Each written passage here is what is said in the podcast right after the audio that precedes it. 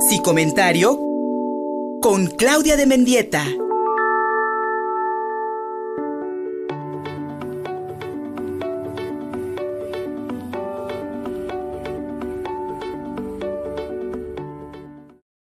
Mi querida Claudia de Mendieta, no nos fallas y comentario cada semana. Amiga mía, eh, hoy para hablar de un tema eh, que pues bueno, me parece muy interesante porque de pronto como que nos autoengañamos muchísimas veces y no reconocemos que podemos sufrir de un vacío existencial. Querida amiga, ¿a qué nos referimos con esto? ¿Cómo podemos, ¿Cómo podemos identificarlo? Y pues especialmente, ¿qué podemos hacer para que entonces podamos llenar ese vacío? con alegría y esperanza, que es lo que creo que buscamos los seres humanos. Mi querida, mi querida Claudia, buenos días. Hola Luis, buenos días, buenos días a todo el auditorio, un gusto saludarlos. Esa, esa palabra tan filosófica, ¿no? Que es el vacío, ¿no? Bueno, pero bueno, en términos psicológicos, el vacío existencial o emocional es un sentimiento que está relacionado con apatía, aburrimiento, alienación, ¿no? y que bueno, puede acompañarse de síntomas por lo menos de tristeza, uh, desesperanza, sentimiento de soledad, eh, depresión incluso, ¿no? Y entonces, bueno, forma parte de un proceso natural de dolor o incluso de un duelo, resultado de la pérdida de algo importante o de un ser querido también, ¿no? O, bien de algún cambio vital significativo, con sin trabajo, eh, separarte de una pareja de muchos años o lo que sea, una pérdida importante. Las personas con vacío existencial eh, o esta sensación de vacío, pues describen generalmente que se aburren con frecuencia, tienden a ser pesimistas sobre el futuro, puede que sean apáticas, ¿no?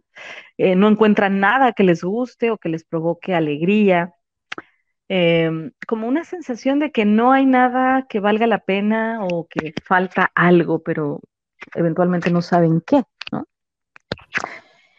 Bien, es, esto, pues, estas sensaciones de vacío, como decía hace un rato, pues pueden pasar a cualquier persona ante algún cambio vital, ¿no? Importante en su vida cotidiana y después vuelve a haber un reajuste, un reequilibrio del mundo interior y vuelve a haber una conexión con el mundo exterior. Pero cuando esto no es así o se prolonga mucho tiempo, pues evidentemente va a tener consecuencias este vacío existencial o emocional, ¿no? Porque esta sensación de que falta algo o que no se logra llenar eh, dentro de uno mismo, o bien que se ha perdido algo o que no puede volver o que se desea algo que no se sabe qué es o, o se perdió algo que nunca se tuvo incluso, ¿no? Va a tener una afectación todo esto de manera importante en las emociones, ¿no? Esta sensación eh, se percibe incluso físicamente, ¿no? las personas dicen que sienten el vacío en el estómago, en el pecho, como un hoyo negro, ¿no? Por ejemplo. Y este vacío existencial, si se prolonga mucho tiempo y no se resuelve la causa o el, o el cambio vital que haya habido, pues puede derivar en una depresión o en algún otro trastorno emocional o incluso psicosomático, ¿no? Llevar al cuerpo eso que emocionalmente no estoy pudiendo poner en palabras y por supuesto también puede provocar aislamiento social o un problema de adaptación al, medio ambiente. Y bueno, esto aparece como, eh, como el resultado, digamos, de, no elaborar o de no resolver lo que empezó a generar el vacío, ¿no? ¿Cómo saber si yo vivo con un vacío existencial. ¿Cuáles son algunas de las características que voy a mencionar rápidamente, Luis? Eh, sensación permanente de que algo me falta, desmotivación en general para nuevos proyectos o hacer cosas que me generen pasión, ¿no? De plano ya más marcado es cuando no le encuentro sentido a lo que hago o a lo que tengo o para qué estoy, ¿no? Aquí. Eh, puede haber un aburrimiento permanente, nada, nada me satisface, pero además con desesperanza y tristeza, porque puede ser, hay, personas que son muy autoexigentes y que nunca se sienten satisfechas, pero están generando nuevos proyectos para buscar esa satisfacción, ¿no? En el vacío no hay tampoco esta motivación o este interés para generar nuevas cosas, simplemente es nada me satisface, ¿no? Eh, hacer cosas o plantear nuevos proyectos en el vacío existencial puede provocar ansiedad, inseguridad, angustia. También se observar aislamiento social. De pronto la persona no encuentra un punto de conexión con otros que no están en ese vacío, por ejemplo. ¿no? Eh, hay una sensación muy característica en, este vacío existencial que es que las personas reportan sentirse como a la deriva, como sin un rumbo fijo. Y por supuesto también hay una merma importante en el sentido del compromiso, ¿no? Si nada me importa o nada me interesa de la misma manera, pues lo mismo me da cumplir con los acuerdos que no cumplir con ellos. Eh, tristeza marcada, eso es algo que está muy presente en el vacío. Anedonia, que es la falta de búsqueda de placer, ¿no? Como que no me, no me implico mucho en, buscar fuentes de placer, sino más bien empiezo a vivir un día a día sin mucho sentido, que va generando apatía, eh, y en una vida como sin, sin mucho sentido. ¿no? Hay, un libro que me gusta mucho, que seguramente lo has leído, Luis, La náusea de Jean-Paul Sartre.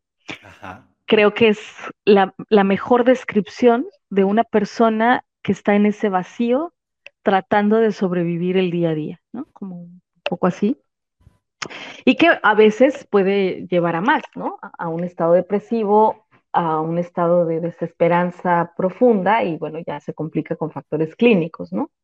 Pero bueno, es frecuente en la, consulta clínica eh, encontrar pacientes que aceptan que viven así, que, sienten como un hoyo negro en su vida, pero que eh, pueden funcionar en el día a día un poco más, un poco menos, eh, sin ninguna sensación de, bienestar o de placer, pero al final como que lo mínimo necesario para poder sobrevivir, digamos, ¿no?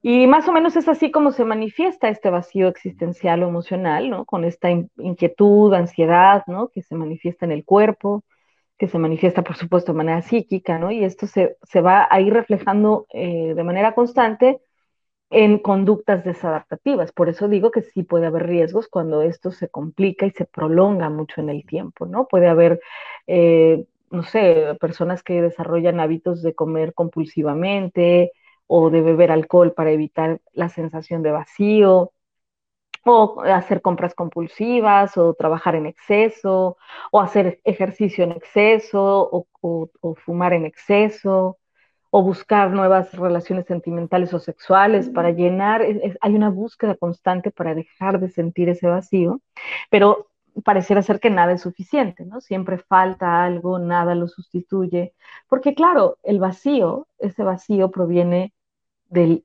fondo de la persona, que no va a ser llenado con nada afuera, ¿no? Porque ese fondo viene de carencias afectivas, de lo que no ha tenido, de lo que perdió o de lo que no pudo construir desde su infancia, por ejemplo.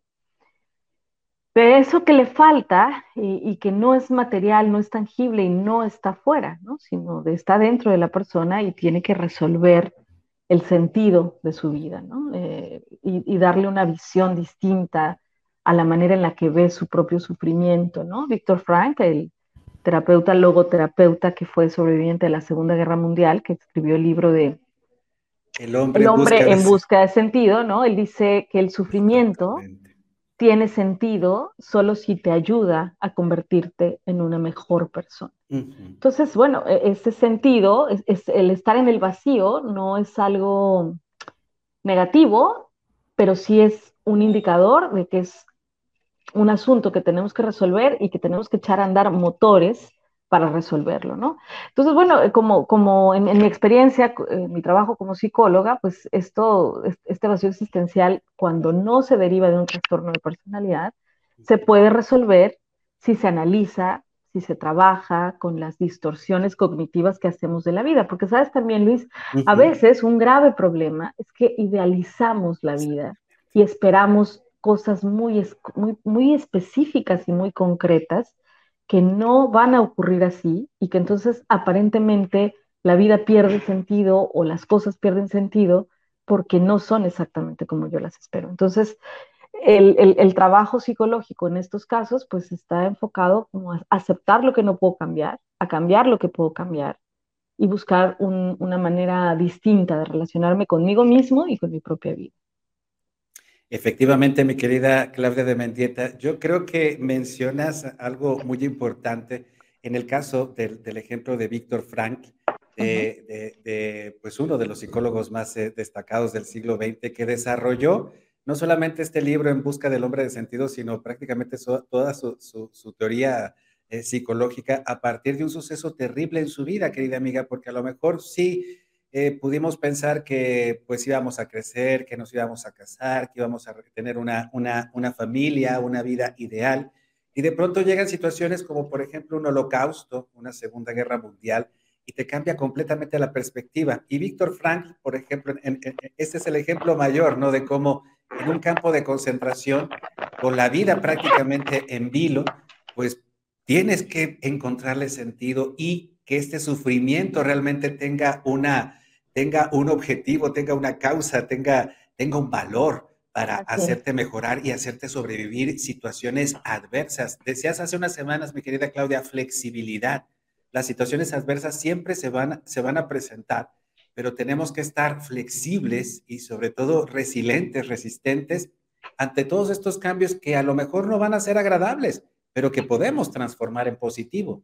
Claro, e, e, y ese es el sentido de la adaptación, justo, ¿no? La importancia de la flexibilidad mental eh, visto desde estas eh, perspectivas, ¿no? Y el ejemplo de, de la historia de, tanto, tanta gente como Víctor Frank, porque no fue el único. De hecho, ahora estoy, estoy leyendo un libro muy interesante que habla un poco de, el trabajo terapéutico, eh, bueno, más bien de una terapeuta que también fue sobreviviente de los campos de concentración, que se llama La bailarina de Auschwitz.